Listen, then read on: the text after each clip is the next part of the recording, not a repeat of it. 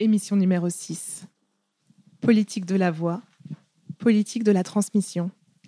Bonsoir. Cette émission euh, vient clôturer la série Politique de la voix, qui est une série de cinq émissions qui ont été conçues autour des essais polyphoniques réalisés par les étudiants de mon séminaire. Donc euh, moi, c'est Noémie, séminaire de théorie critique de la race et de la postcolonialité, euh, qui s'est tenu en automne à l'Université de Genève. Euh, ce séminaire euh, a été conçu en partenariat avec la librairie La Dispersion, dans laquelle nous nous trouvons, et Radio 40.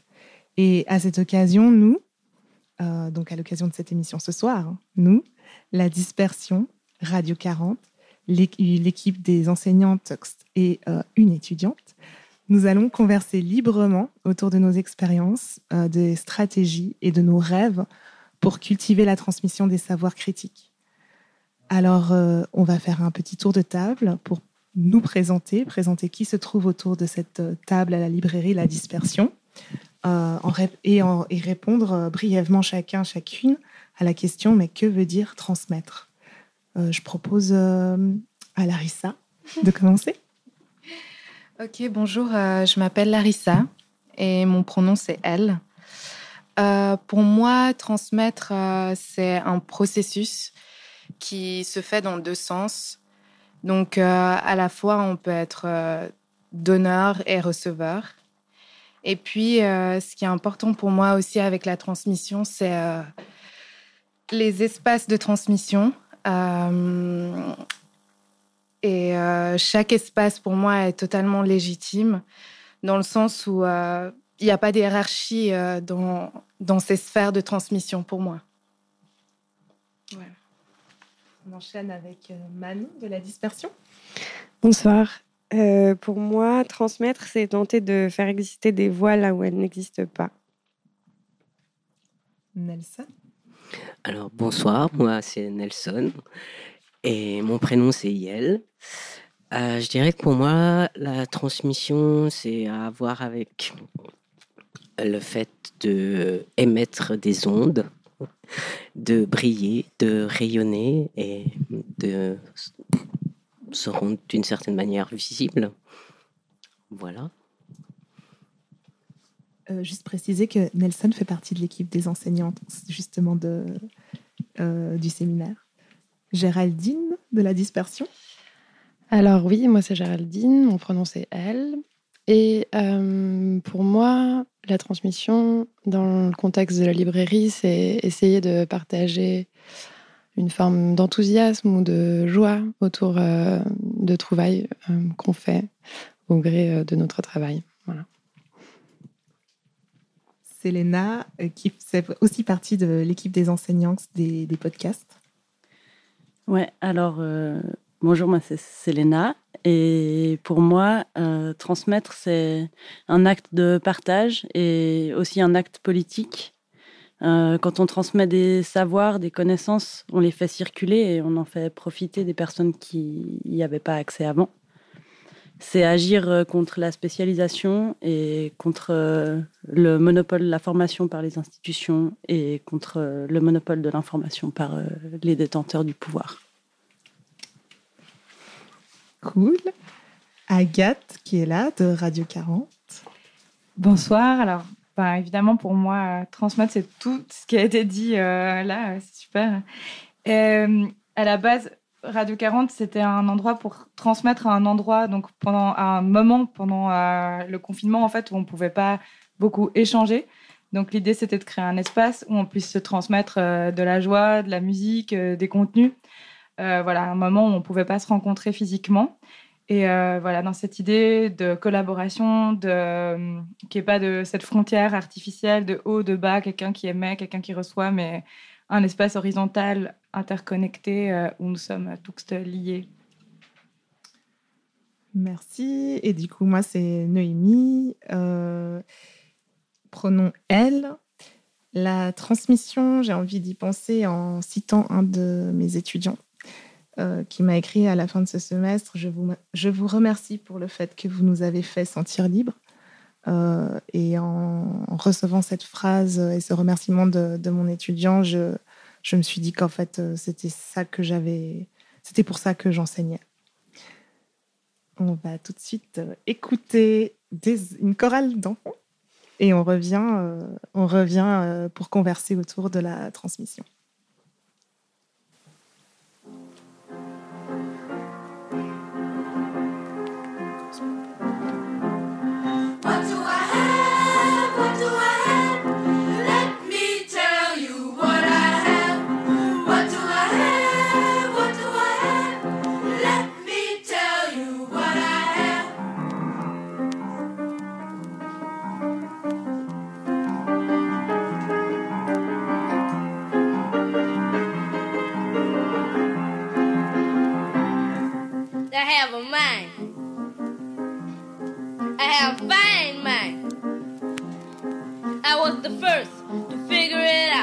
That the world was round. I have hands. I have strong hands. I built a pyramid a long time ago, and they still stand. a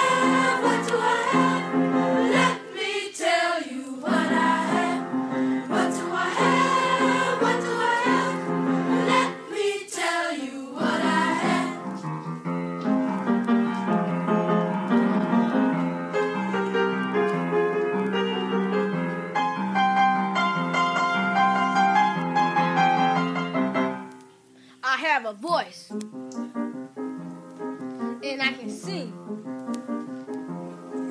Beethoven was my brother, just like B.B. King.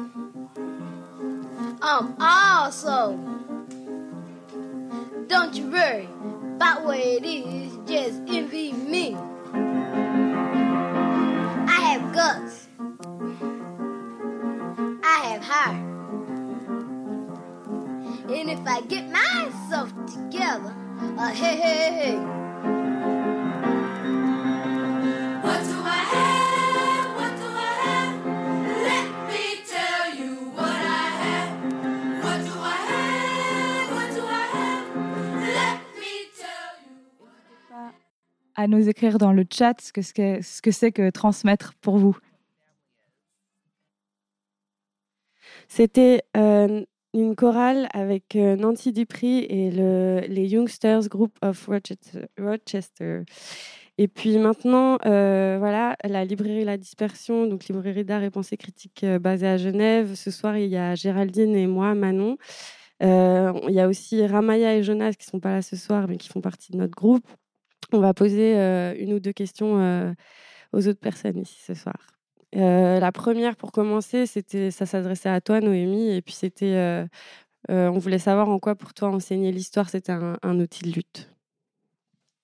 ben, merci pour cette grosse question. Ben, déjà, peut-être une, enfin, c'est une bonne, une grosse question et hyper importante justement parce que c'est vrai que je suis, enfin, ma discipline c'est la théorie politique, mais moi je ne conçois pas d'enseigner la théorie politique sans, sans passer par euh, des récits historiques. Euh, et notamment du coup les théories euh, politiques dans lesquelles je me suis spécialisée, théorie féministe noire, théorie critique postcoloniale, c'est des théories qui toujours, toujours s'appuient sur des récits historique. Mais du coup, c'est pas l'histoire avec un grand H. C'est souvent euh, des récits qui ont été oubliés, qui sont peu connus. Euh, par exemple, euh, dans mon cours, j'avais demandé aux étudiants si elles connaissaient l'histoire de la Révolution haïtienne, et il y en avait très peu qui la connaissaient vraiment. Peut-être certains, certains en avaient entendu parler, mais le récit même de la Révolution haïtienne, qui est une, une révolution si importante, il était peu, il était peu connu. Et pour moi, par exemple, donner des connaissances sur cette révolution-là, qui finalement est la plus radicale de la modernité, puisqu'elle a porté le plus loin euh, les idées de liberté d'égalité, euh, et c'était une révolution portée par des personnes qui étaient auparavant réduites en, esclavage et qui se sont auto-libérées.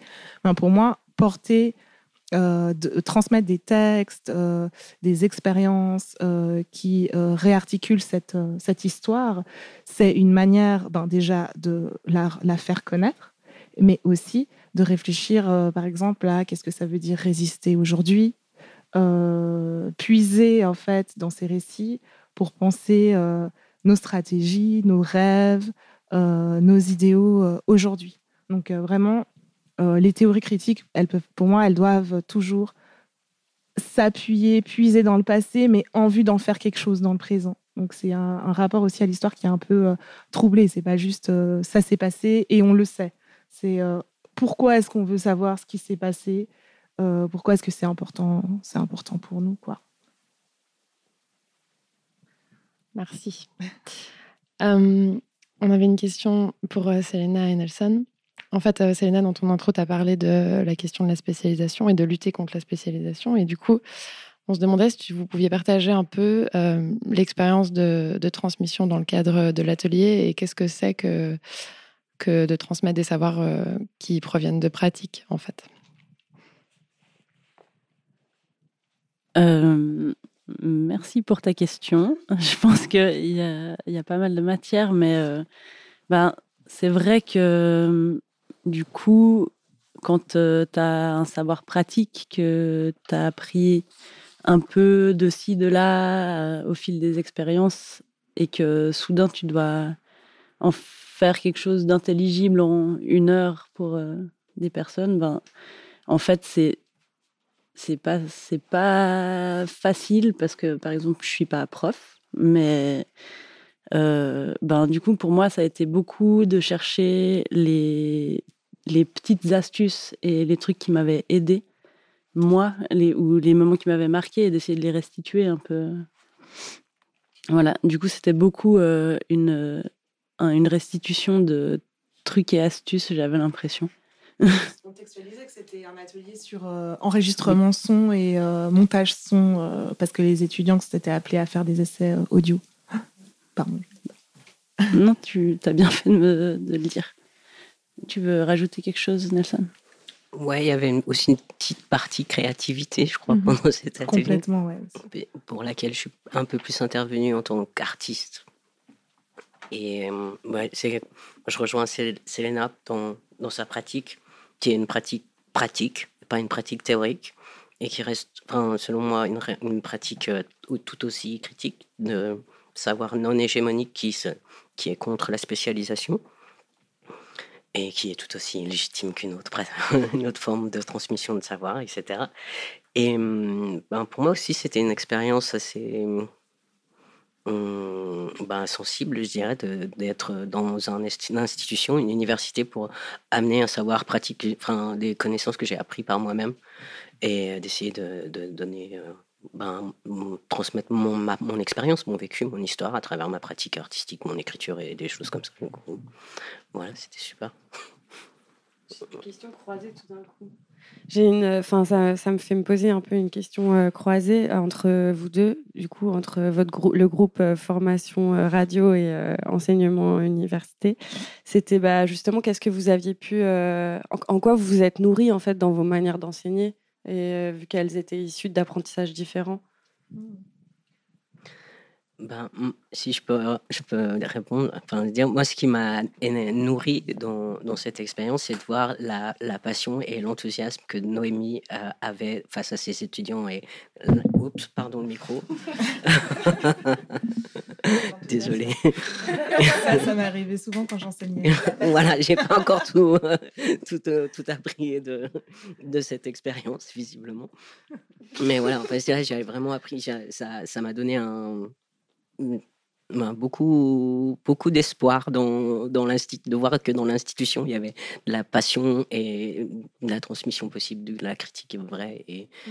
de partage et d'accessibilité à donner la, la voix, en fait. Euh, un truc comme ça. oui, j'ai rien à ajouter. Euh, je suis très d'accord avec toi. Moi, euh, j'ai adoré en fait euh, concevoir cet atelier euh, avec vous deux, Nelson et Selena. je, je, crois que ce qui, moi, ce que ça m'a amené et enrichi, ben, j'ai appris. en fait, je trouve ça génial quand tout d'un coup tu invites des enseignants à enseigner à ta place parce que du coup, tu peux te mettre à la place des. Tu peux tout d'un coup prendre l'autre place, celle de l'étudiante. Et j'ai pris plein de notes et ça m'a, moi, donné des, des, nouvelles compétences créatives, techniques, etc. Vu que je, je fais aussi un peu de, de radio. En fait, je conçois un peu euh, moi, quand je conçois mes cours, c'est aussi un peu, bah, c'est quoi le cours qui, moi, me ferait plaisir? Euh, Si j'étais étudiante, je conçois comme ça mes cours. Et du coup, euh, si je peux, si j'ai les moyens, il faut savoir que j'ai dû un peu batailler pour obtenir des ressources pour pouvoir payer les personnes que j'ai invitées dans mes enseignements, parce que c'est tellement inhabituel à l'université. Enfin, en général, à l'université, on invite d'autres universitaires. Et si c'est des personnes de la même université, ben, ça va de soi. Donc, on n'est souvent pas payé. En tout cas, à l'université de Genève, on, ne se paye pas. Donc, si moi, je suis invitée en tant qu'universitaire, je ne vais pas être payée dans le séminaire d'une de mes collègues. Donc, moi, je, je, trouve que ça, ça montre aussi à quel point il y a cette euh, idée que les enseignants légitimes à inviter sont, pas des, sont des, autres collègues universitaires. Donc, moi, j'ai bataillé aussi pour que ça, ça soit euh, rompu, ce modèle-là, et qu'on paye euh, les enseignants en tox. Et, euh, et, aussi pour montrer aux étudiants que les savoirs critiques, étant donné que souvent ça a été des savoirs portés par des personnes minorisées qui n'avaient pas accès à l'institution de l'université, c'est des savoirs qui, qui, se, qui se sont formés de manière autonome, extra-institutionnelle, et que ça ferait pour moi pas sens en fait d'enseigner un séminaire sur ces savoirs et sans que la forme du séminaire lui-même euh, essaye d'expérimenter dans la limite des possibilités. Et un truc que j'ai adoré euh, dans ce que vous avez amené, c'était euh, ce qu'on peut appeler, je ne sais pas si c'est péjoratif, mais le DIY, le do it yourself, c'est-à-dire de montrer que la transmission, c'est souvent aussi une autotransmission, c'est-à-dire qu'on trouve des moyens pour, se, pour apprendre, et vous avez tellement bien montré ça. Et aussi, ce que je trouve que vous avez trop bien montré, c'était euh, il n'y a pas besoin d'avoir trop d'argent et de ressources pour en fait produire un essai audio et du coup produire du savoir et le faire circuler. Téléphone, enfin en fait vous avez proposé des moyens techniques euh, à, faible coût. Euh, on a pris un logiciel Audacity, voilà et, voilà. ça ça m'a ça inspiré. Mais je crois que Larissa voulait ajouter peut-être quelque chose. Larissa qui a qui a participé aussi à ces ateliers.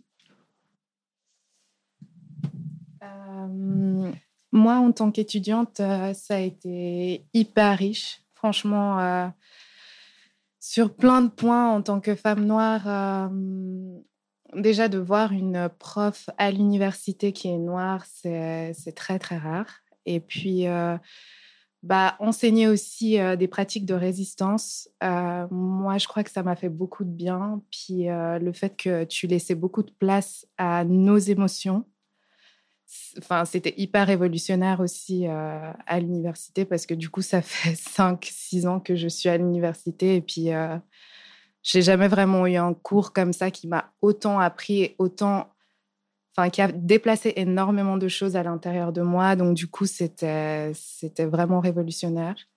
Et puis, c'est vrai que ça faisait du bien que vous ayez fait euh, bah, l'atelier parce que Ouais, en fait, vous nous avez donné des outils qui étaient vraiment euh, qu'on pouvait utiliser chez nous euh, de manière vraiment très simple en fait. Et puis, je trouve que le fait que ce soit ça n'ait pas été autant théorique que ça, autant dans ta pratique Nelson et autant toi Selena, bah ça a fait du bien en fait parce qu'à la maison c'était, enfin on s'est pas dit euh, oh mon dieu j'ai jamais utilisé Audacity comment je vais faire quoi?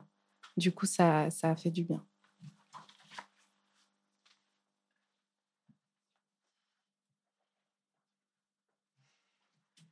Non, moi, je voulais juste ajouter que j'avais trouvé ça hyper généreux comme transmission de savoir et que j'ai l'impression que c'est quelque chose peut-être dont on manque euh, dans la façon de transmettre, euh, voilà, plus hégémonique, plus euh, mainstream. Je sais pas, où il y a quand même quelque chose de très. on sort pas vraiment du cadre de ce qu'on va transmettre. Et puis, il y a ce truc hyper vertical et là, je trouve que c'était, il y avait quelque chose de, qu'on nous livrait des astuces, des façons de, de trouver par soi-même, de la, débrouille. Et ce que tu disais, Noémie, de DIY, qui est euh, en fait, euh, ouais, j'ai trouvé ça vraiment hyper généreux euh, comme enseignement parce que du coup, c'est accessible et, euh, et voilà, et c'est très, c'est très agréable.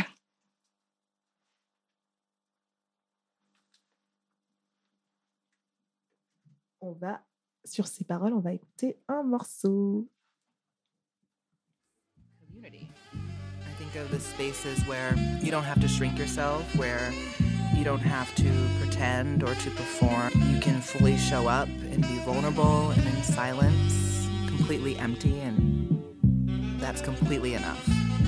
You show up as you are without judgment, without ridicule, without fear or violence or policing or containment, and you can be there and you're filled all the way up. So we get to choose our families. We are not limited by biology. We get to make ourselves, and we get to make our families.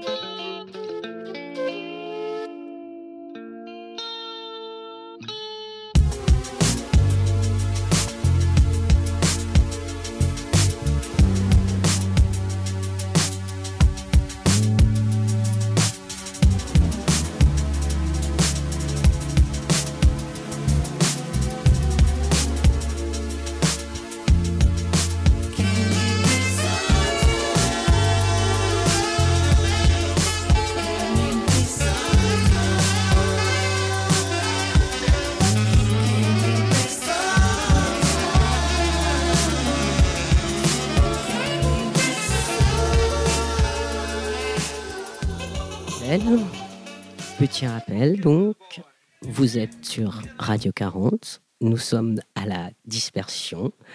Vous écoutez l'émission numéro 6, Politique de la voix, politique de la transmission. Nous sommes Hector, Agathe, Larissa, Noémie, Manon, Agathe, Selena et Nelson. Géraldine, pardon. Et vous venez d'entendre euh, Blood Orange euh, et Janet Mock au début qui parlait de sa notion de famille. Et voilà, maintenant c'est au tour euh, de l'équipe des enseignantes de poser ces questions. Et je vais commencer avec une question un peu générale. Sentez-vous tous libres d'y répondre? Ma question c'est quand vous transmettez un savoir, des connaissances, qu'est-ce qui fait que euh, vous vous sentez légitime ou non euh, de le faire?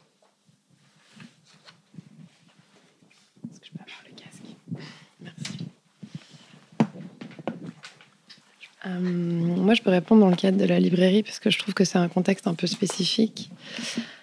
Parce que, en fait, on n'est pas vraiment productrice des savoirs. Et du coup, ça, ça met une certaine distance entre les contenus et nous qui nous permettent peut-être, en tout cas pour ma part, d'être un peu plus libre. Et du coup, cette question de la légitimité, évidemment qu'on se la pose, mais elle est un petit peu déplacée, je trouve. Euh, elle se situe pas exactement au même endroit que si je devais euh, écrire, produire sur un sujet donné. Ça donne une forme de liberté, en fait. Et ça permet aussi de d'associer des choses qui proviennent de contextes extrêmement différents et de faire preuve d'un peu de ouais de créativité là-dedans, de composer en fait. Voilà. Je sais pas si quelqu'un Ouais. veut rebondir. Oui, puis par rapport à ça, enfin, tu l'as déjà un peu explicité, Géraldine, mais aussi du coup, on donne, enfin, on met à disposition euh, plusieurs euh, pensées, plusieurs voix qui vont parfois résonner ensemble, parfois euh, dissonner.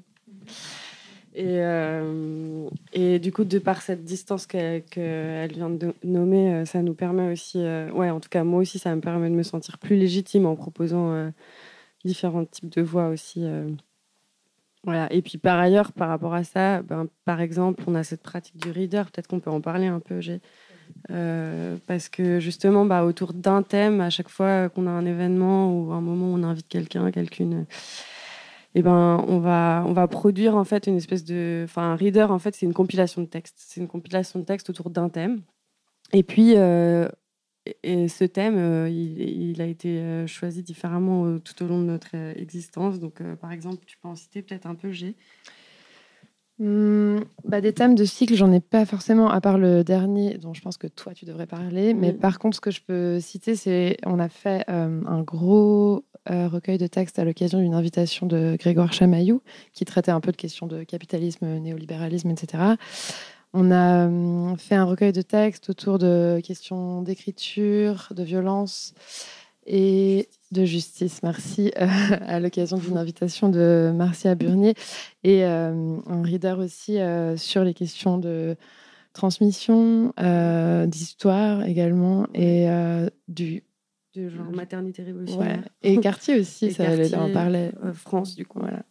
Avec Fatima Wassak Oui. et son invitation en octobre dernier. Et puis, oui, je peux aussi en citer deux autres. Euh, on avait fait deux recueils un peu plus didactiques. euh.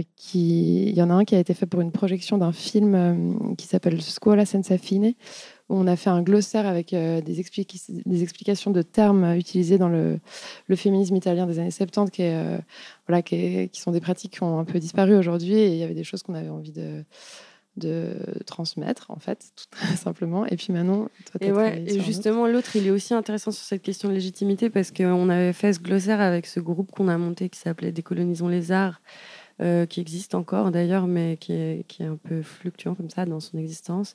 Et on avait monté un premier événement, on avait invité pas mal de monde et on avait fait justement ouais, cette compilation de textes avec euh, justement un glossaire pour euh, aussi toujours dans ce souci de, ben, de transmettre. Au plus grand nombre avec euh, des définitions hyper basiques euh, de qu'est-ce que c'est euh, qu'est-ce qu'est-ce que c'est race, qu'est-ce que c'est la blancheté, qu'est-ce que c'est le féminin, enfin je sais pas voilà plein de de termes un peu que nous, dans nos jargons, on entend et on réentend et ratatant, et qu'en en fait, en vrai, bah, il n'y a pas tout le monde qui le sait. Et puis voilà. Et puis, et puis bah, typiquement, ça, ce groupe-là des colonisateurs qu'on a un peu. Co- Enfin, on était dedans avec euh, une partie des personnes de la librairie. Et bah, ça aussi, ça permet aussi de regagner un peu une forme de légitimité parce qu'on nous, on s'ouvre avec d'autres personnes, on réfléchit avec d'autres personnes qui viennent d'environnements différents, qui ont des couleurs de peau différentes, qui ont un genre différent. Et du coup, c'était aussi, euh, c'est aussi, je trouve, nous nourrir en partageant, en co-faisant avec d'autres gens, qu'on trouve aussi de la légitimité euh, qu'avec des voix singulières. voilà. Donc euh, voilà pourquoi on voulait parler un peu des readers. Ah ouais, et puis il y a un autre reader qu'on a fait, euh, qu'on est en train de faire. Il va bientôt paraître, mais comme c'est moi qui m'en occupe, ça traîne beaucoup trop. Euh, en fait, c'est le Healthy Reader, parce qu'on a fait tout un cycle sur des questions de santé mentale et d'oppression systémique l'année dernière. Puis on a fait plein de trucs autour de ce cycle. Et puis là, on est en train de compiler plein de choses, plein de textes qu'on a trouvés et aussi d'interviews qu'on a faites et, et de traductions qu'on a faites d'ouvrages qui n'existaient pas euh, autour de ce thème euh, parce que c'est aussi. euh, Enfin, c'est aussi des, prétextes pour, pour faire exister des, imprimés qui n'existent pas directement aussi. Du coup, par exemple, ben, moi, quand j'ai commencé à fouiller sur santé mentale et oppression systémique, bah, c'était pas. voilà, ben, Google n'était pas méga généreux. Enfin, c'est un truc vraiment, faut aller chiner dans des, dans des sous-thèmes vraiment précis. Puis, par exemple, euh, par exemple sur, euh, sur euh, toute l'expérience en psychiatrie de, de Franz Fanon à l'hôpital de Blida à Alger, bah, il y a pas mal de trucs, mais il n'y a pas un truc qui va parler de vraiment qu'est-ce que c'est, enfin la psychiatrie et l'oppression coloniale. Enfin voilà. Donc c'était aussi pour ça. Voilà. C'était un peu tout ça, quoi, la légitimité. mais, euh, mais après, moi, je trouve par ailleurs que cette question de légitimité, elle est compliquée et qu'elle nous a aussi bien matrixé le cerveau. Enfin, elle est aussi un peu intense dans des trucs de. Moi, j'ai aussi traversé des périodes à la librairie aussi ou dans le militantisme de un peu, tu te sens plus rien. euh, tu, j'avais peur aussi euh, de de me positionner, et de donner. ça parfois ça m'a empêché de donner et du coup euh, et du coup je trouve que c'est aussi intéressant par rapport à. Moi, en fait, euh, j'ai envie de, réagir à ça, ce que tu dis, euh, parce que je trouve que c'est quelque chose que j'ai retrouvé euh, chez, chez certains de mes étudiants pendant le séminaire, parce que c'est vrai qu'il y a une, un, ben, un différentiel dans le sens que moi, je suis une euh, enseignante euh, afrodescendante, et puis il y a, un certain nombre euh, d'étudiantes afrodescendantes, arabes, asiatiques, mais pas la majorité. Et du coup, il y a des étudiantes blanches, et en fait, certains parmi ces étudiants se disaient mais est-ce que je suis légitime à faire un essai audio et à, apporter, enfin, à, venir parler de Franz Fanon, parler de Audrey Lorde, de moi. Et puis en fait, je leur disais mais vous venez de faire un séminaire d'un semestre. Donc en fait, on a parlé pendant des heures en fait de ces savoirs et il s'agit pas de se questionner d'une manière un peu fixe parce que je pense que les savoirs et la transmission, ça reste toujours quelque chose de fragile et dynamique. Et du coup, c'est un peu ma... depuis ce contexte-là, c'est-à-dire un semestre de séminaire et un ensemble d'expériences que vous pouvez avoir, réfléchissez juste à la place que vous avez envie de prendre dans ce contexte-là, à ce moment-là, et peut-être verbaliser aussi votre malaise ou pas, ou peut-être verbaliser votre place pour ensuite transmettre. Enfin, en tout cas, cette question de la légitimité, elle est vachement revenue euh, dans, dans mes séminaires aussi, euh, notamment parce que c'était d'habitude euh, les, les, les séminaires demandent des travaux qui ne seront jamais diffusés, et là, tout d'un coup, ils étaient diffusés grâce à Radio 40. Merci, shout out. Euh, et en fait, euh, ben, ça posait ces- cette question de la légitimité. Je vais rebondir sur ça, mais Pardon, on parle de transmission, il faut savoir qu'on se transmet un nombre limité de casques, c'est pour ça qu'il y a parfois un peu de battement euh, entre les prises de parole. Non, j'ai l'impression, oui, j'allais dire, moi, cette question de se sentir légitime, ça dépend hyper vraiment du contexte et puis de pourquoi on transmet et puis de si, voilà, s'il y a une transversalité dans la transmission et euh, ouais, des raisons et, euh, et où est la demande. Enfin voilà, j'ai l'impression qu'il y a hyper un truc de rapport et de contexte. Et je sais pas, j'arriverais pas du tout à. c'est des questions que je me pose aussi hyper. Cette question dont tu as parlé de la légitimité, euh, je me la suis posée. Même là, quand tu dis c'est grâce à Radio 40, je me sens un peu pas légitime. Enfin, ça fait ce truc et je pense que c'est hyper lié à la culpabilité euh, de, la, de la blanchité. Enfin, ce truc euh, que. Enfin, voilà, je suis pas assez. euh, Enfin, il y a un, un très bel article très long de Sarah Ahmed sur le sujet que j'ai pas assez euh, étudié pour pouvoir en reparler, mais j'ai l'impression que voilà, c'est des questions. euh, Il s'appelle comment l'article? Euh, je vais chercher le titre et puis je vous le donnerai tout à l'heure.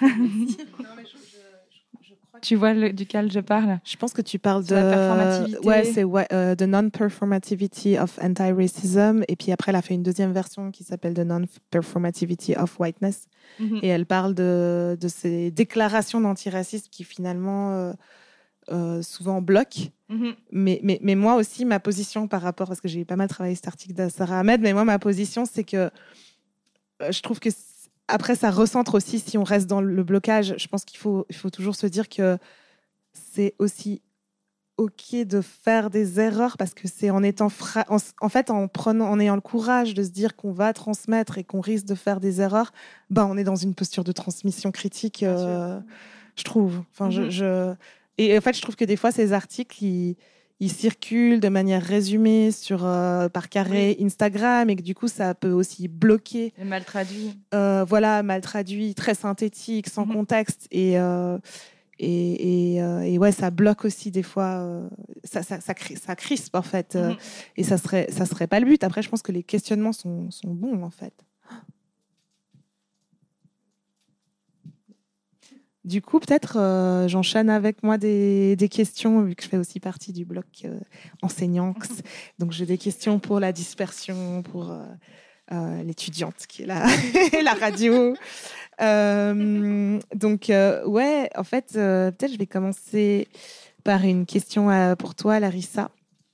Je me demandais, en fait,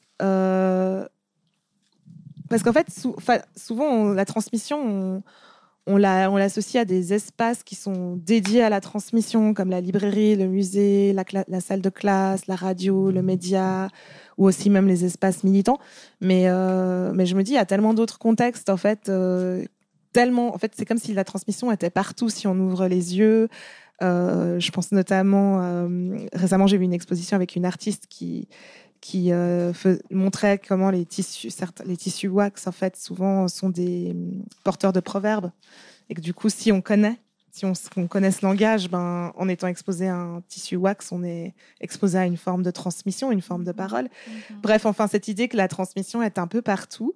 Et en fait, euh, que du coup, euh, elle est aussi à la maison, elle est aussi euh, par euh, des personnes qui sont peut-être pas qui sont souvent déconsidérés par nos sociétés comme des transmetteurs, trices euh, hyper importants. Et je me demandais, mais toi, si tu réfléchis un peu comme ça, euh, depuis ce contexte de la transmission est partout, euh, où est-ce que tu penses que tu as été pour la première fois exposé à, à des, à- à des savoirs critiques? La première fois où j'ai été exposée à des savoirs critiques, je pense que c'était avec euh, la mère de mon papa, euh, qui était dans des tontines euh, au Cameroun. Et euh, en fait, c'était des groupes de femmes. euh, elles se disaient pas forcément féministes, mais en fait, elles, elles repensaient bah, la société. Elles faisaient, elles faisaient groupe, en fait, bah, pour créer des espaces où elles pouvaient se sentir bien. Et moi, j'ai assisté euh, des fois quand j'étais au Cameroun en vacances euh, à ces espaces-là. Et ouais, ça m'a, vraiment beaucoup fait du bien. Et c'est vrai que euh, en lisant le livre euh, de Myriam Paris, enfin la référence que tu nous as donnée pendant le cours, euh, en fait, on se rend compte que ces espaces de transmission, ben, ils sont un peu partout. Ils sont à la maison, dans la rue, dans des slogans qui nous paraissent pas forcément des slogans révolutionnaires, mais qui en fait, si on contextualise et qu'on va euh, regarder pourquoi les gens utilisent euh, des, enfin, certains slogans, ben, on se rend compte que ben, elles luttent en fait. euh, Juste pour contextualiser, le, le bouquin de Myriam Paris, il s'intitule Nous qui versons la vie euh, goutte, à goutte, euh, féminisme et économie reproductive à la Réunion. Voilà. Et ben, c'est un livre incroyable que qu'on a lu, enfin que voilà qu'on a lu dans le cadre du séminaire entre autres, mais euh, ouais, c'était juste pour euh, pour contextualiser et du coup elle elle analyse les discours de femmes qui sont Mhm. euh, qui sont euh, pas forcément ouais féministes. Du coup aussi ça c'est intéressant. mais qui le sont au final, euh, enfin, bah, par leurs revendications. Et puis ça, c'est vrai que ben, c'est des espaces qu'on met pas forcément beaucoup en avant. Moi, je sais que ouais, au Cameroun, les groupes de femmes ont, ont beaucoup, beaucoup ouais, influé sur ma manière d'être et de me penser aussi. Et puis euh, c'est vrai que ça, ça m'a fait du bien. Donc euh, Ouais, je pense que la transmission, elle est vraiment partout, et y compris euh, dans les savoirs les plus petits, euh, dans le quotidien. Juste nos existences sont déjà des formes de transmission. Donc, ouais, voilà. Et, et du coup ah enfin, ouais. Ouais, moi je voudrais juste rebondir sur euh, ce que tu dis par rapport à, à la- au fait que la transmission est partout. Et moi je souviens juste qu'en tant que personne trans, je peux rajouter que la transmission aussi, elle se porte à travers le corps en fait. Simplement, enfin, juste pas par son être, par sa présence, encore une fois. À Et fond. enfin, À Voilà. fond. Ben, moi, ça me fait penser que euh, mon premier moment de transmission, c'est quand ma mère, elle voulait absolument m'épiler mes trois premiers poils à 12 ans dans la cuisine avec mes sœurs.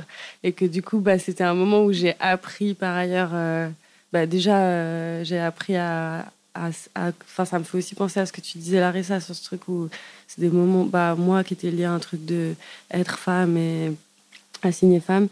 Et de, on se dit ce qu'on a sur le cœur un peu. Et que en fait, ça t'apprend à à parler de tes émotions en fait. Et du coup, c'était assez, c'était aussi un de mes premiers apprentissages, je pense. Enfin, ça fait quoi? Ce que vous me direz de... Ça m'a touché ce que tu as dit. Ça trop ce que t'as dit aussi.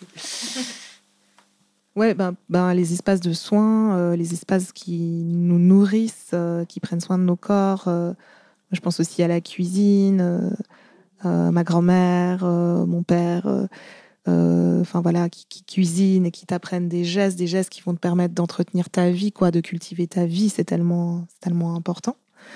Et, et une autre question que j'avais, alors qui ciblait euh, Larissa, mais que j'ouvre aussi à tout le monde, c'est Ok, alors où est-ce qu'on a été pour la première fois exposé à ces savoirs, mais où est-ce que on dit la transmission est partout, mais bon, est-ce qu'il y a des endroits quand même où vous pensez que les savoirs critiques ils devraient davantage être se matérialiser, davantage être transmis Euh, je réponds en premier. C'est le Euh, moment des doléances. Bah, hum, c'est vrai que tu avais émis une idée, Noémie, qui était euh, aussi de faire des fanzines euh, pour transmettre euh, bah, juste de la théorie euh, pour tout le monde, en fait, euh, pour pas qu'on ait euh, à se dire euh, Ah, j'ai pas de thune euh, pour acheter un livre.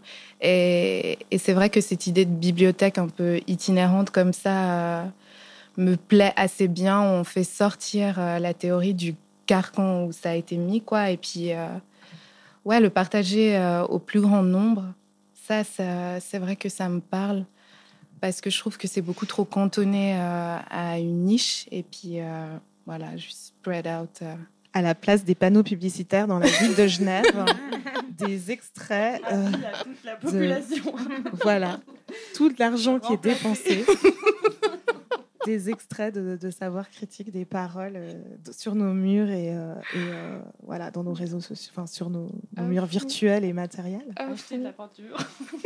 mais aussi euh, partout, en fait. Enfin, ouais, partout, Mhm. la pensée euh, critique et féministe, décoloniale, elle devrait être plus abordée, et plus connue et plus rendue accessible. C'est clair. Dans les médias, c'est trop grave. J'aurais dit développe, développe. Tu peux même Non, dire, non. tu peux même balancer des noms.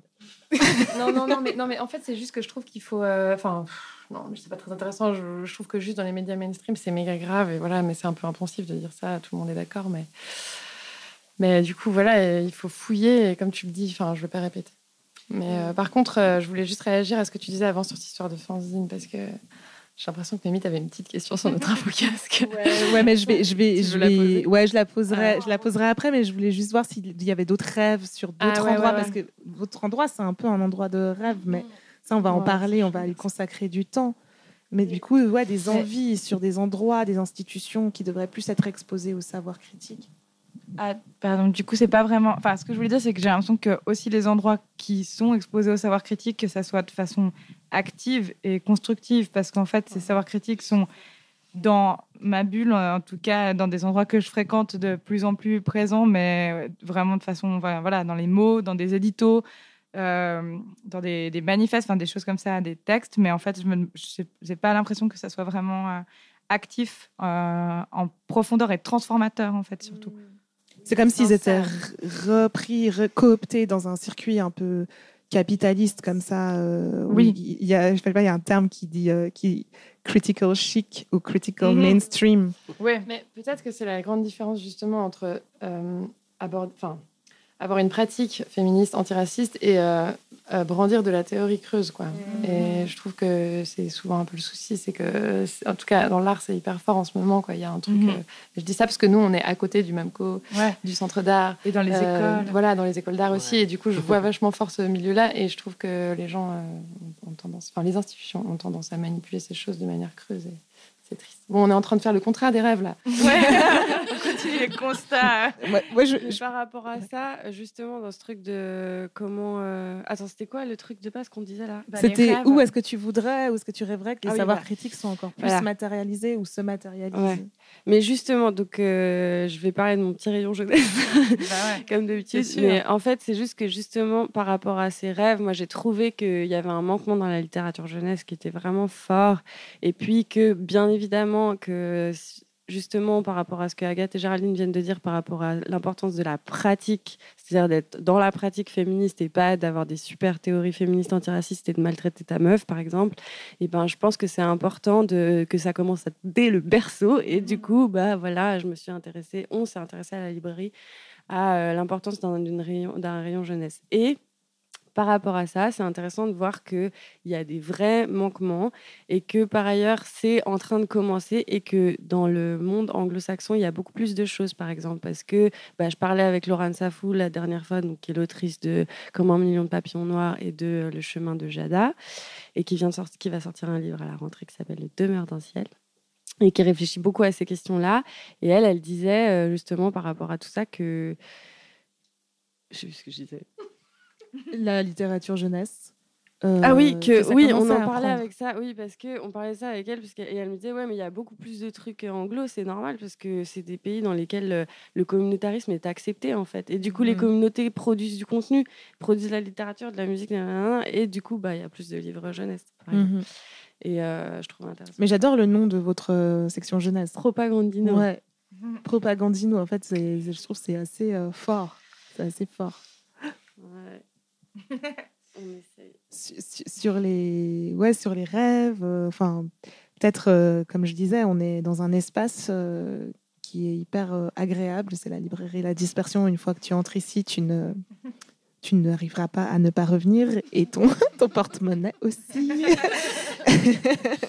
Mais c'est parler du fait que les, les livres coûtent trop cher et que la fois on a un peu honte. mais, mais justement, en fait, ma question par rapport à ça, c'est que ben, là, je fais face à derrière vous. Donc là, je vois devant moi Nelson, Selena, Géraldine et, euh, et Manon. Et derrière vous, il y a hum, une, comme une, il y a des catalogues, euh, enfin des livres qui sont payants, euh, des catalogues notamment d'art contemporain, qui s- coûtent une certaine somme. Et sur le même plan, en fait, euh, parallèlement, il y a une vitrine avec euh, des fanzines euh, enfin des, brochures.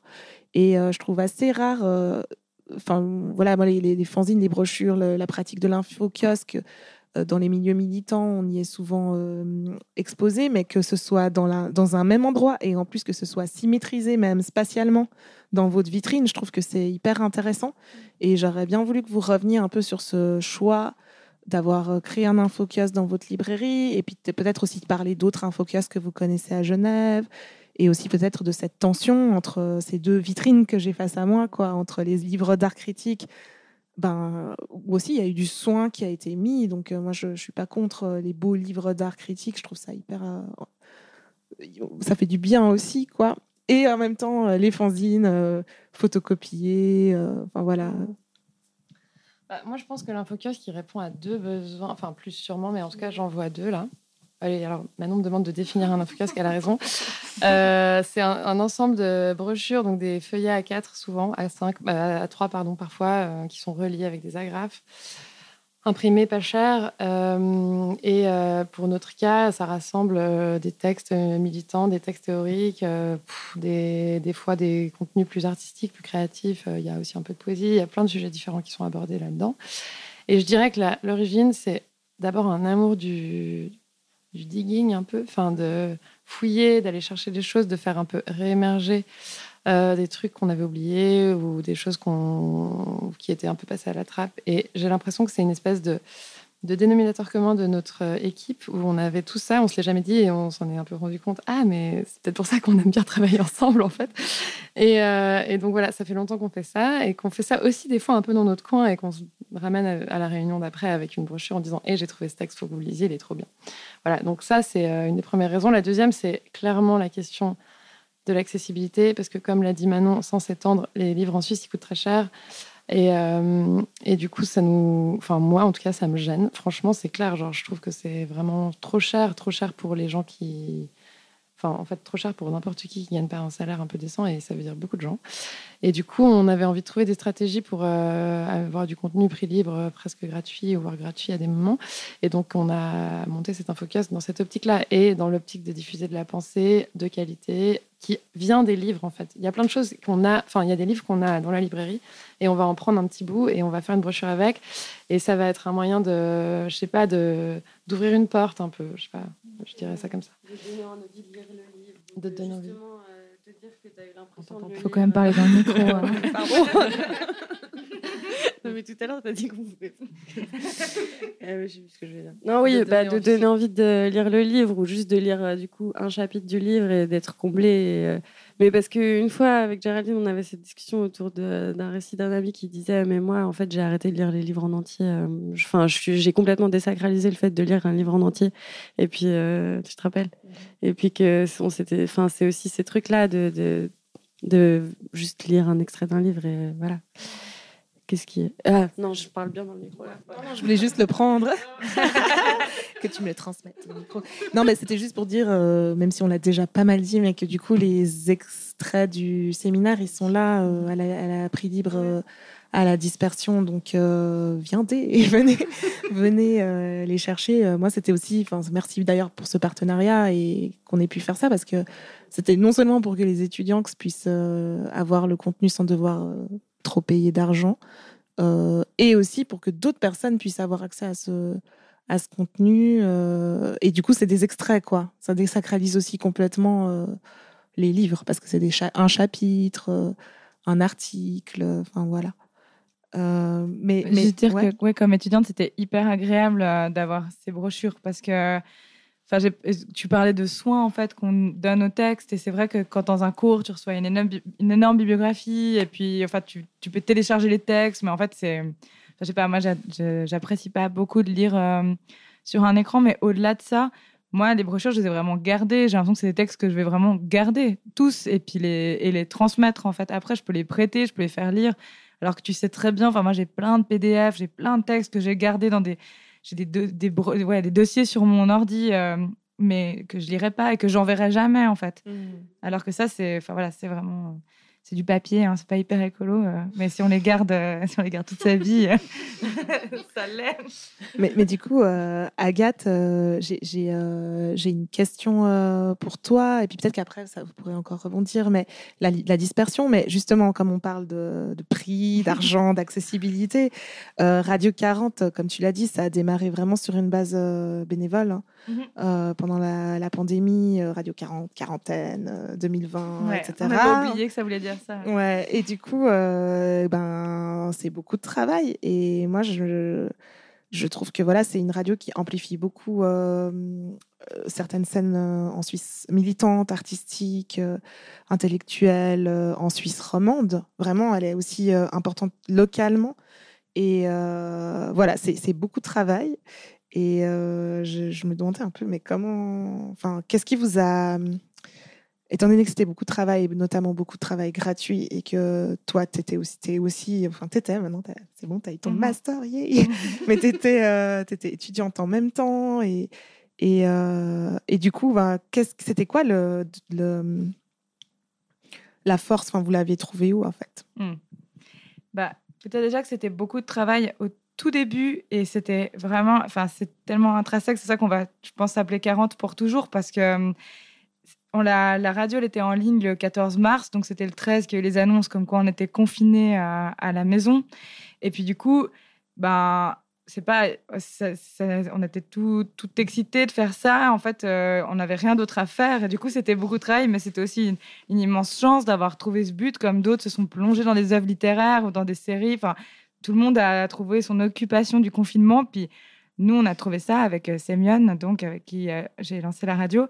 Et puis, il y a eu un travail qui était de euh, mettre un peu en place des marches à suivre, justement pour qu'après, ça devienne un outil que chacun, chacune puisse euh, utiliser depuis chez soi pour faire ses émissions. Et du coup, on a fait une base de travail en amont, mais après ça, il y a aussi énormément de travail qui a été fait par toutes les personnes qui ont commencé à proposer des émissions.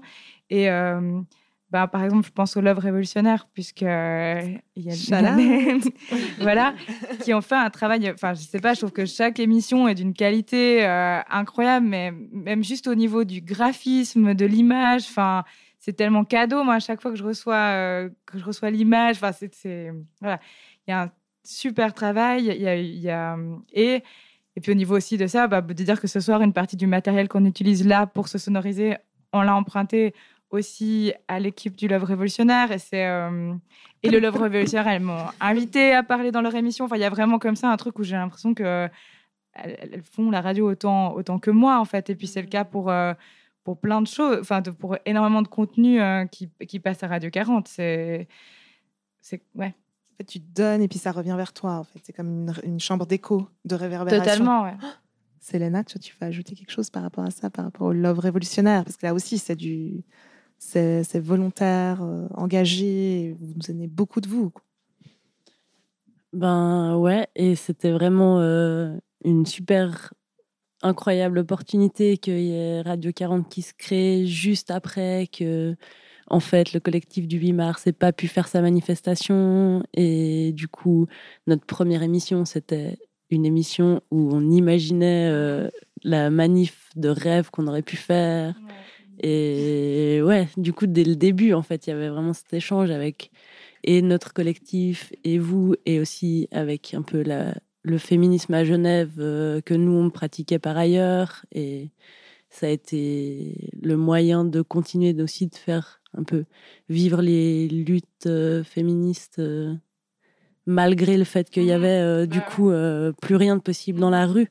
Et, et d'ailleurs, ouais, les émissions euh, d'après, on a en fait fait une émission autour de chacun des collectifs qui devaient prendre la parole lors de la manifestation. Et du coup, ça a été le fil rouge pendant quasiment, euh, ouais, une demi-année, je pense. Ça a été vraiment ça, euh, de continuer vraiment cette lutte qu'on n'avait pas pu avoir en vrai. Quoi.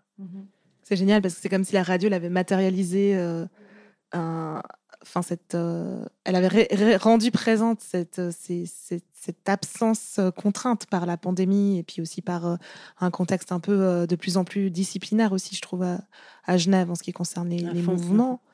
Et euh, ben, justement, euh, écoutons un morceau qui, euh, qui parle de mouvement un peu d'une autre manière. Who killed little boy?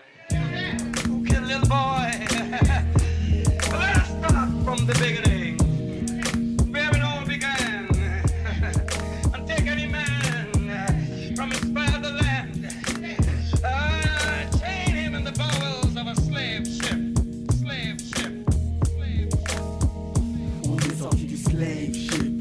moi et mon équipe, pour que la meuf puisse bouger comme dans les clips. Mais est-ce qu'elle garde l'équilibre? Est-ce que mes nègres sont vraiment libres? Du slave ship, moi et mon équipe, pour que la meuf puisse bouger comme dans les clips. Mais est-ce qu'elle garde l'équilibre? Est-ce que mes nègres sont vraiment libres? Yeah. Trop d'éducation en stéréo, car trop de mono, parental fléau. On parle plus des mères que des pères dans le préau. Les pauvres passent après les chiens comme le traîneau. Quand c'est pas comme eux, ils disent que c'est ghetto. Quand ça devient hype, ils veulent qu'on leur dos. Mais t'inquiète, on est sorti du slave ship. C'est que le début, mais nous tout pas d'utile. Niki, Niki Lars, trop flow. Pour les gars, trop pro. Pour les rats, trop négro. L'état du slave ship. Moi et mon équipe. Pour que la meuf puisse bouger comme dans les clips. Mais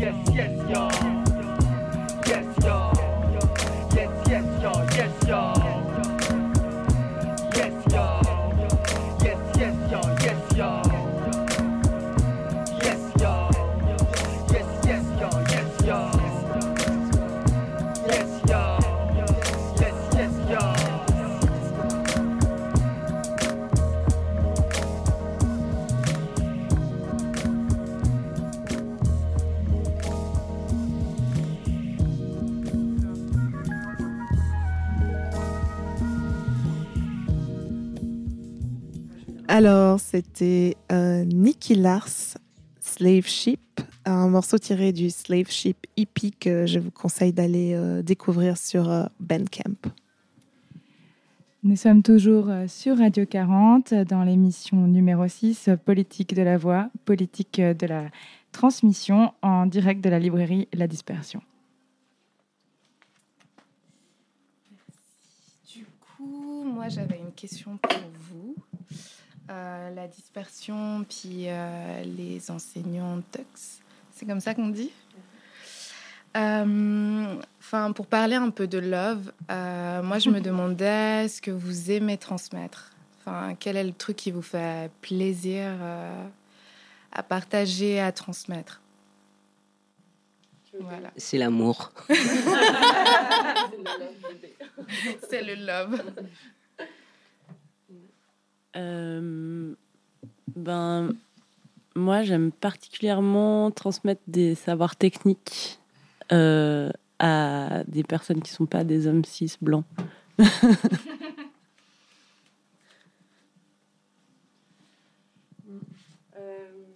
Je peux y aller? Vas-y, moi j'ai une idée. Ah, pardon, Hector. Il a fait que de me gronder pour le micro. Non, non, tu le mets dans ce sens-là.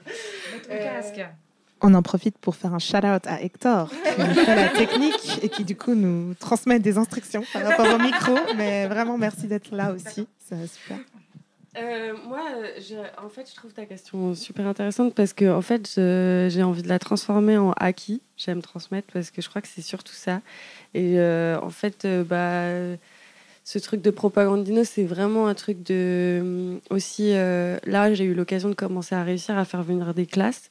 Et puis, en fait, euh, je crois que ça a été le moment le plus agréable de tout euh, mon travail de ces dernières années parce que en fait le- bah, l'école c'est un service public et tu vas jusqu'à tu es obligé d'y aller jusqu'à à un certain moment. En tout cas, les classes que j'ai eues, c'était l'école obligatoire. Et puis, je trouve que c'est des réels espaces euh, où tu touches des personnes qui seraient jamais rentrées dans ta librairie, qui ont même parfois jamais chopé un li- eu un livre dans leurs mains, ou très peu, en tout cas en dehors du contexte de la bibliothèque de l'école. Et, euh, et en fait, euh, c'est des moments assez touchants parce que ça permet vraiment de, diffuser euh, des luttes d'une autre manière et de toucher un public qui est très légitime d'avoir ces livres entre les mains. Et surtout, c'était aussi un moment de, c'est aussi des moments de partage immenses euh, parce que c'est pas un public auquel j'étais habituée à la librairie, euh, plutôt vu que c'est un public plutôt enfant, ou alors que c'est plutôt un peu des enfants, des publics adultes, et donc c'est déjà des enfants qui sont sensibilisés en général. Et euh, à, de la littérature plus diversifiée, etc. Et puis, ouais, aussi, ben, par exemple, typiquement, j'ai trouvé trop touchant qu'il y ait un petit qui choisisse euh, un livre qui était une anthologie des posters, euh, des pos- de posters de musique euh, de l'Iran, euh, de l'Irak euh, pré-révolutionnaire, enfin un peu. Voilà, que du coup, ça aussi, ça fait venir des enfants dans un lieu où, il y a aussi des livres d'art qui sont qui sont aussi parfois juste des beaux livres qui relatent de luttes et d'esthétique dans des luttes qui ont de l'importance. Et puis, et puis voilà, moi je, je trouve que ce qui m'intéresse beaucoup, c'est de transmettre aux petits. C'est hyper. euh, Enfin, si je peux rebondir sur ce que tu disais sur euh, voilà, il y a un enfant qui euh, s'est éloigné de l'espace jeunesse pour aller toucher, regarder, choisir un livre qui est pas censé être destiné pour lui. En fait, ça me fait penser à moi quand j'étais enfant et que dans la bibliothèque de mes parents, il y avait Franz Fanon. C'est vrai que voilà, mes parents, ils ont lu Franz Fanon, donc j'étais exposée à ça. Et en fait, ben, je pouvais, je savais pas lire. Enfin, je savais pas encore lire. euh, genre, oui, je savais, j'avais commencé à lire à 4 ans. je- mais en fait, moi, ce qui m'attirait, c'était la tête sur la couverture, parce que du coup, il y a le portrait. C'est toujours le même. Je crois qu'il n'y a qu'une seule image qui nous est restée de Franz Fanon.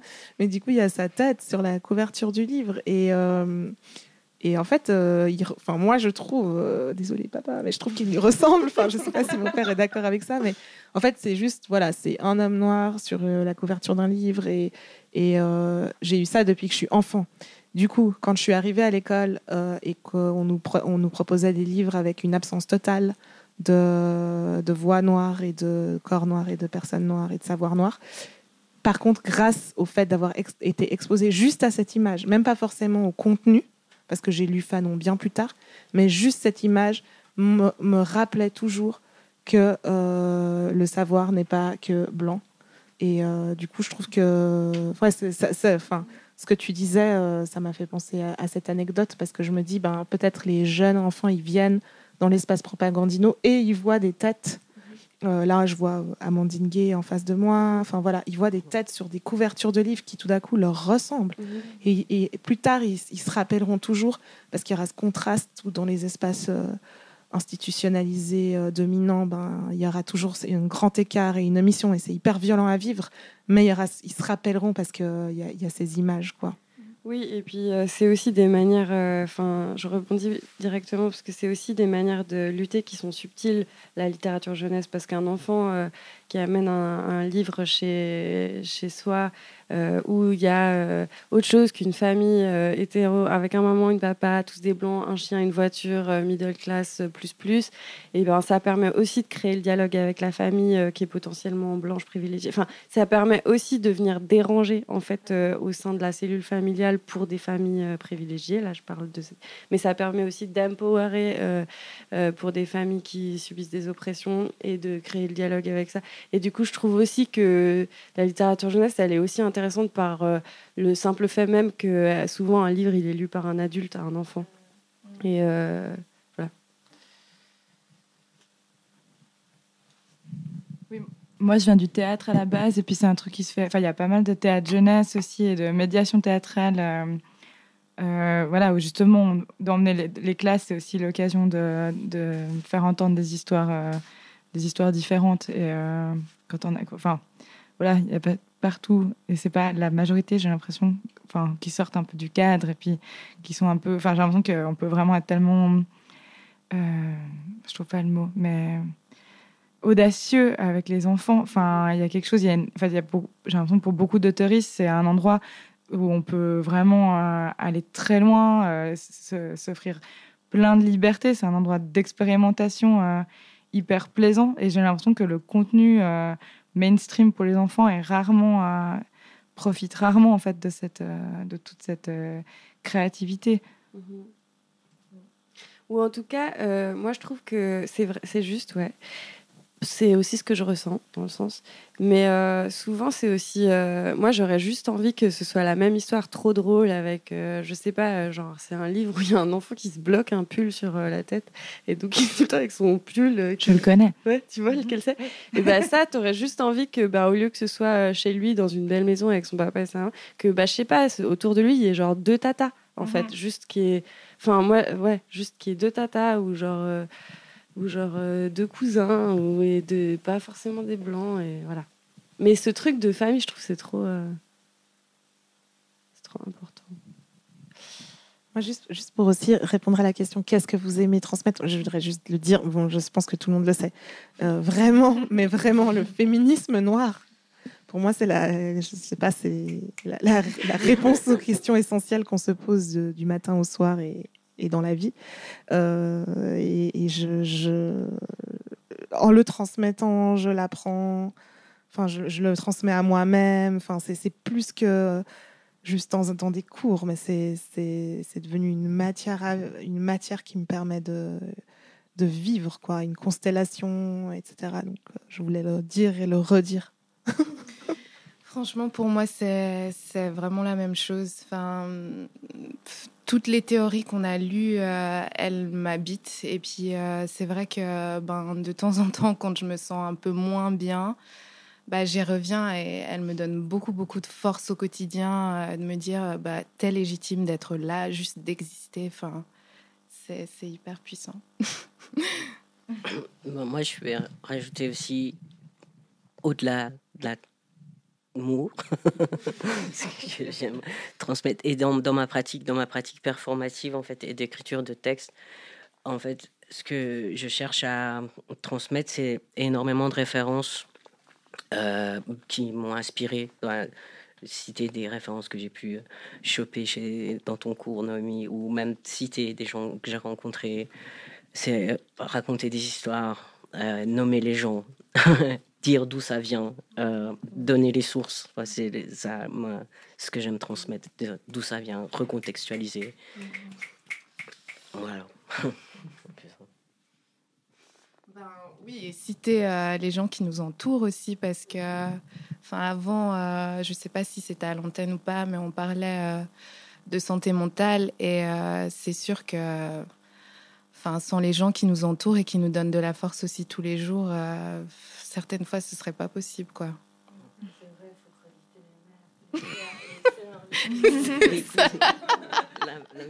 Papa, maman, soeur, cousin, cousine. Bah, on avait fait un truc chouette euh, dans, Matri- dans Matrice Noire avec toi, Noémie, où on a dit des noms de personnes qui, qui étaient importantes pour nous. Et puis, bah voilà, enfin, nous, on sait pourquoi ces personnes sont importantes, mais je trouvais bien de,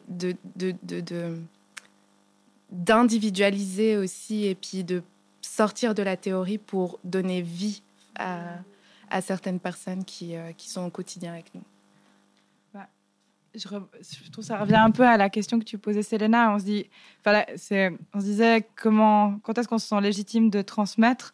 En fait, en transmettant, on légitimise. Et puis, ce côté circulaire aussi, des fois, c'est parce qu'on transmet que tout d'un coup, on se sent légitime. Et j'ai l'impression que peut-être c'est de l'expérience que vous avez pu vivre. C'est donc je parle à Selena et Nelson qui ont donné les cours. C'est que des fois, tu te sens, on te propose de transmettre quelque chose, tu te sens pas légitime, puis c'est en euh, réfléchissant que tu te dis ah ouais en fait euh, j'ai des outils j'ai des savoirs et je peux les partager Ou même euh, à la fin du cours ou à la fin du deuxième cours, tout d'un coup tu te rends compte qu'en fait ça allait. Moi, je voulais rajouter quelque chose aussi sur euh, le cours que vous avez donné. Moi, ça m'a fait du bien que vous soyez fragile devant nous aussi, parce que à plusieurs reprises, euh, enfin, vous êtes posé la question de savoir si c'était ok, si on comprenait, si euh, le rythme était bien pour nous. Puis euh, ça, c'est vrai que c'est un soin qui est très très rare à l'Uni.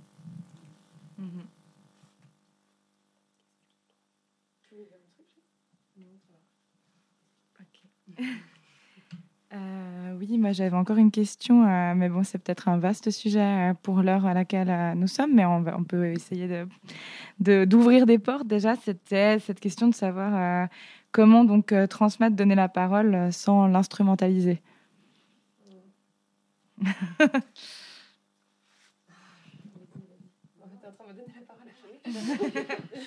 Selena donne la parole à Euh, Géraldine, pas, sans fait, j'ai un l'instrumentaliser. truc qui me travaille euh, de- du fond de la tête depuis tout à l'heure, mais c'est- je suis pas sûre que j'ai l'impression que je répondrai un peu à côté, mais je vais quand même vite le dire. Euh, parce que je trouve que c'est une piste, c'est que euh, nous, il y a quelques années, oui, on avait invité un collectif qui hum, travaillait avec la fiction comme manière de d'aborder les luttes à travers l'imaginaire, disons. Et je trouvais, enfin, je réponds un peu à côté de ta question, mais j'en parle vite. En fait, je trouvais juste que c'était une manière de d'aller ailleurs et de, en fait, de se sentir beaucoup plus libre justement et de et de faire appel à sa créativité pour euh, pour parler de choses importantes, graves euh, du quotidien de tous les jours, etc.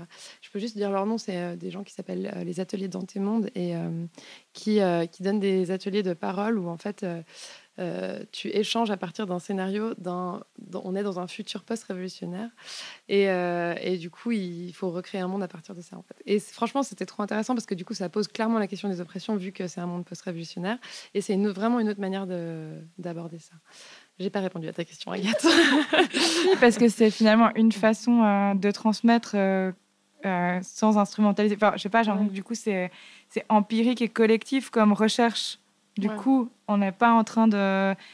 Ouais, parce que on n'est pas en train de capitaliser. Enfin, tu vois ce que je veux dire? Oui, et d'ailleurs, les, les deux personnes qui donnaient l'atelier, elles avaient, une- elles étaient absolument pas présentes. Enfin, elles ont donné quelques outils, mais après, c'est vraiment les participantes, euh, participants qui, qui échangent et qui construisent la narration. Franchement, c'était vraiment marrant. Ouais, du D'ailleurs, elle a participé aussi, donc C'est peut-être envie d'en dire quelque chose. C'est peut-être ce décloisonnement du coup aussi qui permet justement, si tu n'as pas ce rapport avec une personne qui sait, un groupe de personnes qui apprennent, Mm. bah, c'est peut-être une façon de ne pas instrumentaliser ou capitaliser sur la, enfin, ouais, sur la, le savoir ou, ou la transmission.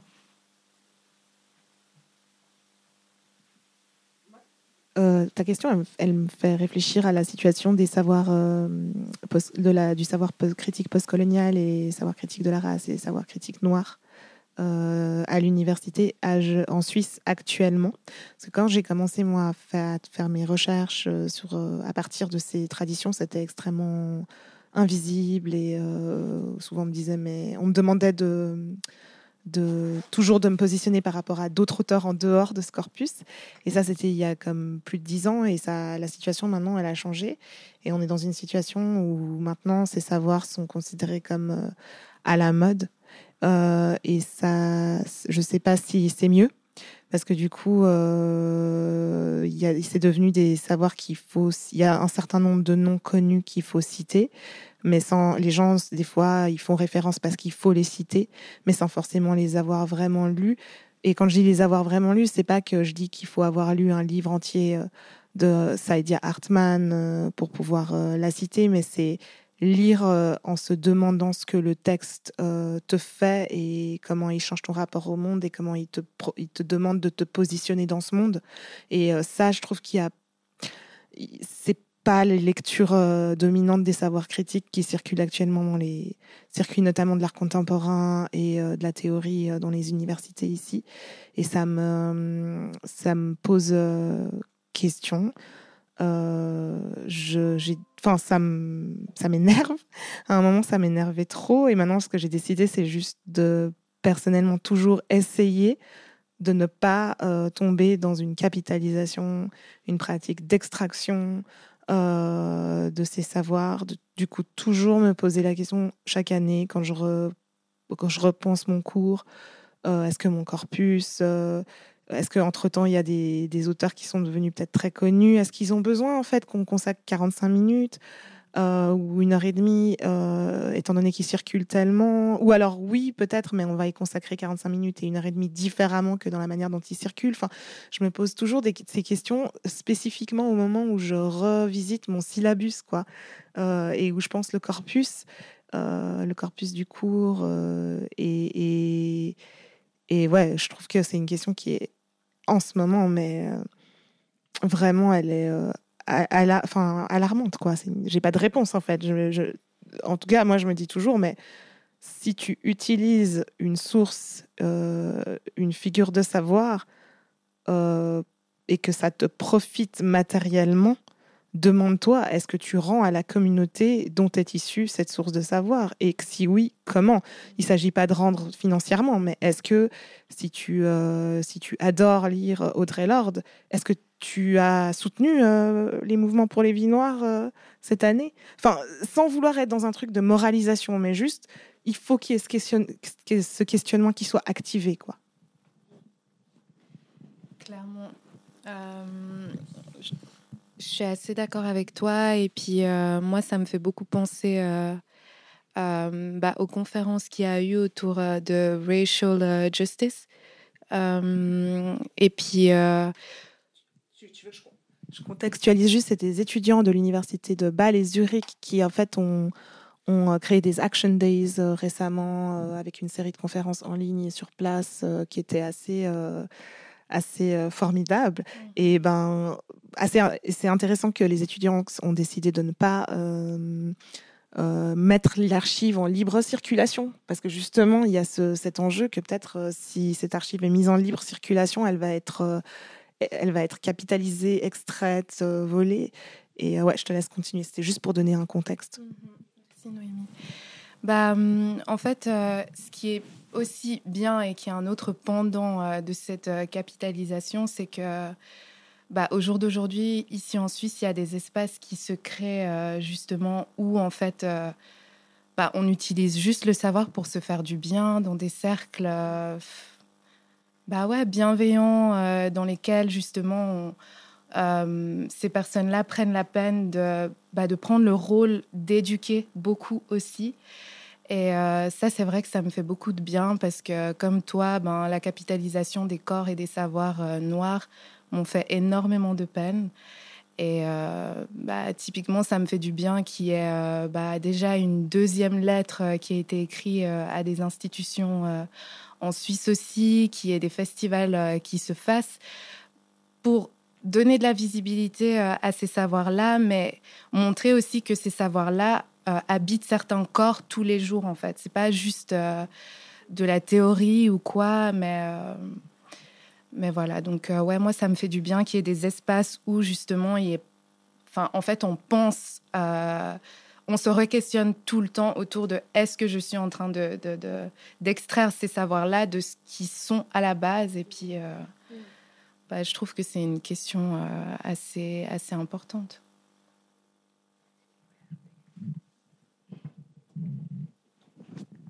Et du coup, on va écouter un morceau de musique qui sera le dernier avant d'arriver à notre conclusion.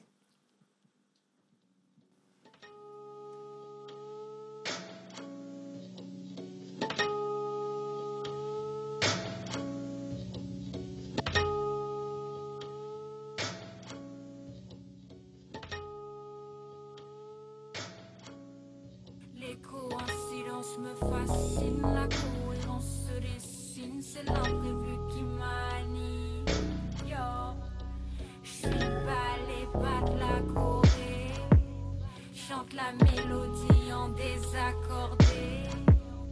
L'écho en silence me fascine,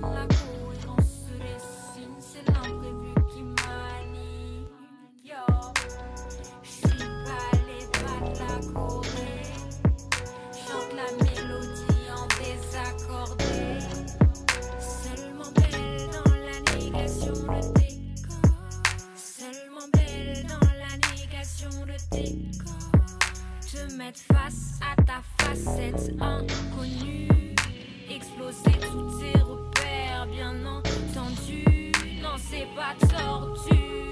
Justice continue pour une intensité vers l'objet qu'on voit. J'ai de folles envies de récréation,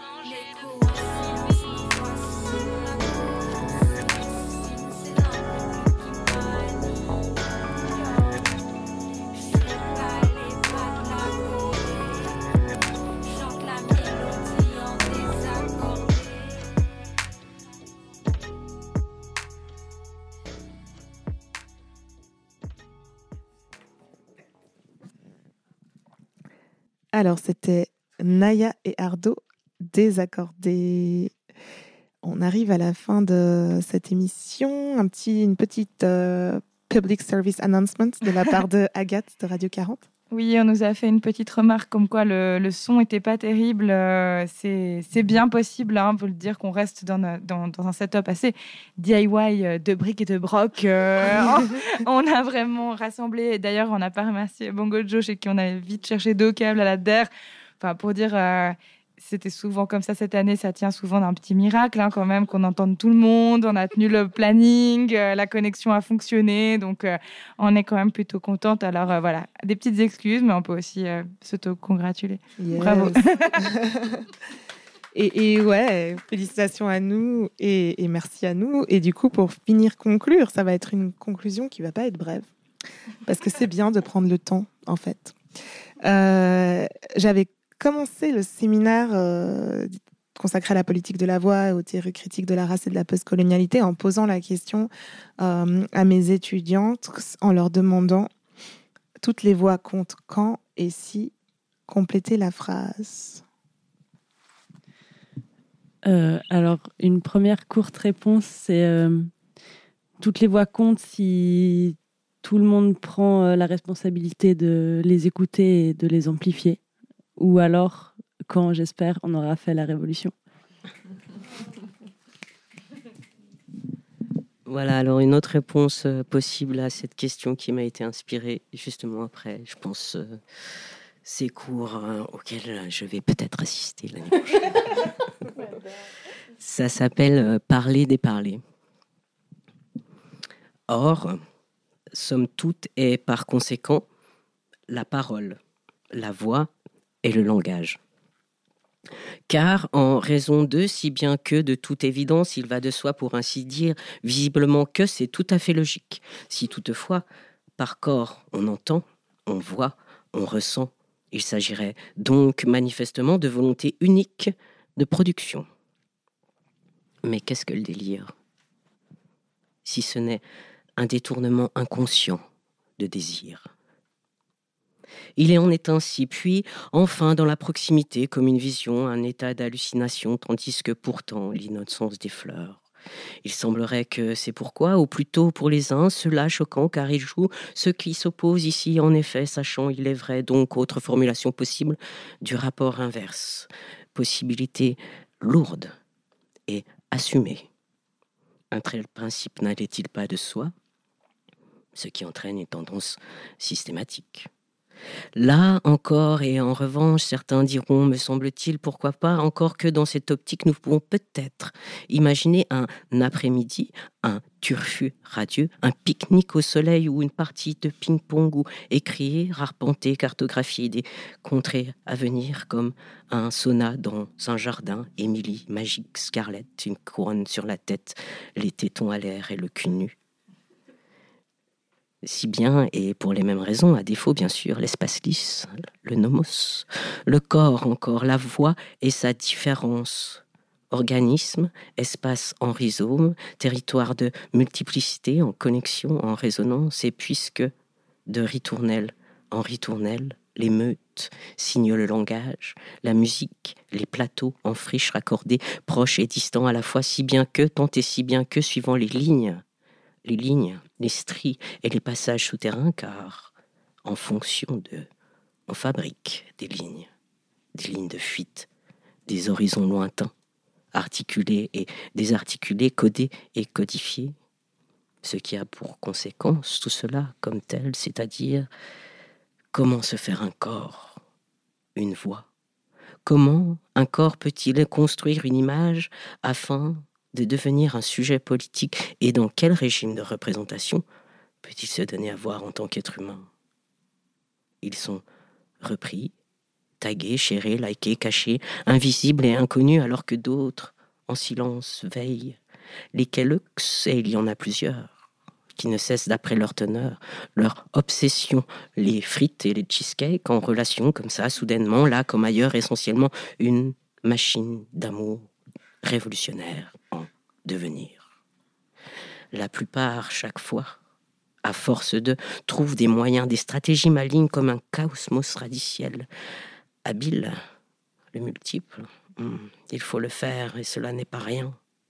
Et puisqu'il est agréable de parler comme tout le monde, par habitude, uniquement par habitude, un devient deux et plus encore des millions sûrement Quielux soit monde, racines et ramifications troublent encore, sinon on oublie trop souvent et il serait regrettable. Donc en effet, de même, suivant l'objet, c'est ainsi et c'est comme ça, c'est entendu, la logique binaire, le travail spirituel, dimension supplémentaire considérée, le cut-up, le pillage, le pillage, le raccordage, les cycles des unités secrètes et l'œuvre totale.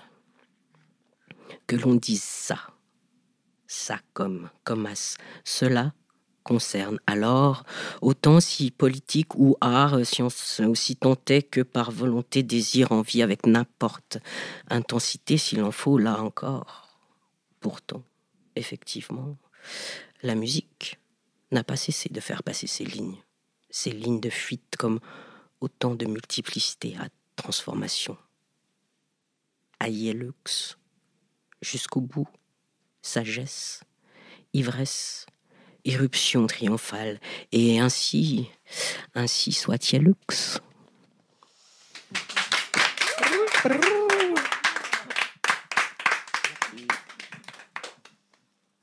Et du coup, toujours dans cette même veine, parler des parlers. Euh, parler des parlers, c'est une expression que j'ai entendue euh, dans le cadre d'un spectacle de The Wake euh, qui se tenait au théâtre de l'usine par le Dead and Li- Living Ensemble, dont certains sont euh, haïtiennes Hux. Et euh, The Wake disait, euh, enfin, The Dead and the Living Ensemble disait, je les cite, J'ai parlé, déparlé la langue future de l'aube en évanescence. Et elle disait aussi, il n'y a plus d'espace, il n'y a plus de temps. J'ai été invitée par Olivier Marbeuf à donner une réponse. Et voici un petit extrait. Votre parler et déparler crée chez moi une seconde réverbération chaleureuse. Cette réverbération vient titiller les terminaisons rêveuses de mon cœur. Ces terminaisons rêveuses qui m'autorisent à imager, imaginer, voir, divaguer, délirer. Voir ce que l'on ne peut plus voir, ce que l'on n'ose plus voir, ce que l'on serait bien prétentieux de voir. Un lieu hors espace colonial, hors temps capital. Un lieu dans lequel la valeur s'attache autrement, circule autrement, ne s'accumule jamais. Un lieu riche en vie dont personne ne profite. Dans ce lieu, je vois une coquille de lambi qui flotte dans l'air. Je tends l'oreille et j'entends un bruit d'eau et des murmures. Je sens une chaleur qui monte en moi. Je lève les yeux et je vois des milliers de coquilles de lambi qui flottent dans l'air et tournent sur elles-mêmes. Et j'en saisis une autre. Je pose mon oreille sur le creux de la coquille du lambi et j'entends des vagues. Des récits murmurés d'une voix et d'une langue que je connaissais. Les murmures s'amplifient. Des milliers de murmures, des milliers de lambis qui flottent dans l'air. Un chant de fréquences chaleureuses. L'endroit en moi, l'endroit de l'être diasporique programmé à se connecter dans un monde programmé à défaire, cet endroit en moi se réchauffe. La neige a fondu, le feu de la vieillée tient chaud, l'aube en évanescence laisse place à l'aurore, l'embrasement laisse place au brasier, on entend encore quelques crépitements, on voit encore des taches oranges, de petites flammes parmi les cendres, elles continuent de brûler, elles continuent de veiller.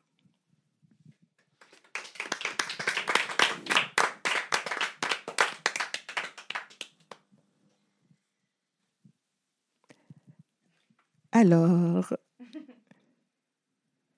je vais donner les crédits de notre super émission. Donc euh, déjà, ben, merci beaucoup, beaucoup à vous, Larissa, Agathe, Nelson, Selena, Géraldine, Manon, pour euh, le temps, les énergies. Merci Naomi. Ça, ça va venir, ouais, on va, on va faire un shout-out. Donc voilà, c'était l'émission numéro 6 de la série La politique de la voix. Si c'est pas déjà fait, allez écouter les cinq émissions et euh, la série d'essais polyphoniques des étudiantes, ce qui propose de penser la question de la voix en lien avec le corps, le silence, les récits, l'engendrement et les sons. Euh, ces émissions sont disponibles sur la plateforme des podcasts de la librairie La Dispersion. Merci à Radio 40 et à La Dispersion pour votre super partenariat euh, tout au long de cette année. Euh, merci à vous, Nelson et Selena, d'avoir accepté de, de, venir enseigner dans le cadre de mon séminaire. Un petit shout-out à Raël Kunz, qui est aussi une des enseignantes euh, qui a donné un cours sur le, script, les scénarios de podcast et qui a malheureusement pas pu euh, venir, mais on la salue depuis, depuis ici. Euh, merci beaucoup à Hector pour la technique. merci aux fabuleuses personnes qui ont prêté le matériel et qui ont transporté ce matériel. Elles se reconnaîtront. Euh, merci à l'Institut d'études de la citoyenneté, qui est euh, le labo où je, m'inscris à l'Université de Genève et qui est super parce que euh, chaque fois que je leur dis ah j'ai une idée, le directeur de cet institut dit oui ok d'accord je te donne un peu d'argent. Donc merci à, Marco Giuni pour ça, merci au service d'innovation pédagogique pour le, soutien pour pour monter ce, dispositif. Un grand merci aux étudiantes du séminaire. J'espère que certains certaines d'entre vous nous écoutent. Et euh, est-ce qu'il y a d'autres merci de votre part, vu que c'est le moment de la gratitude. La collaboration spontanée.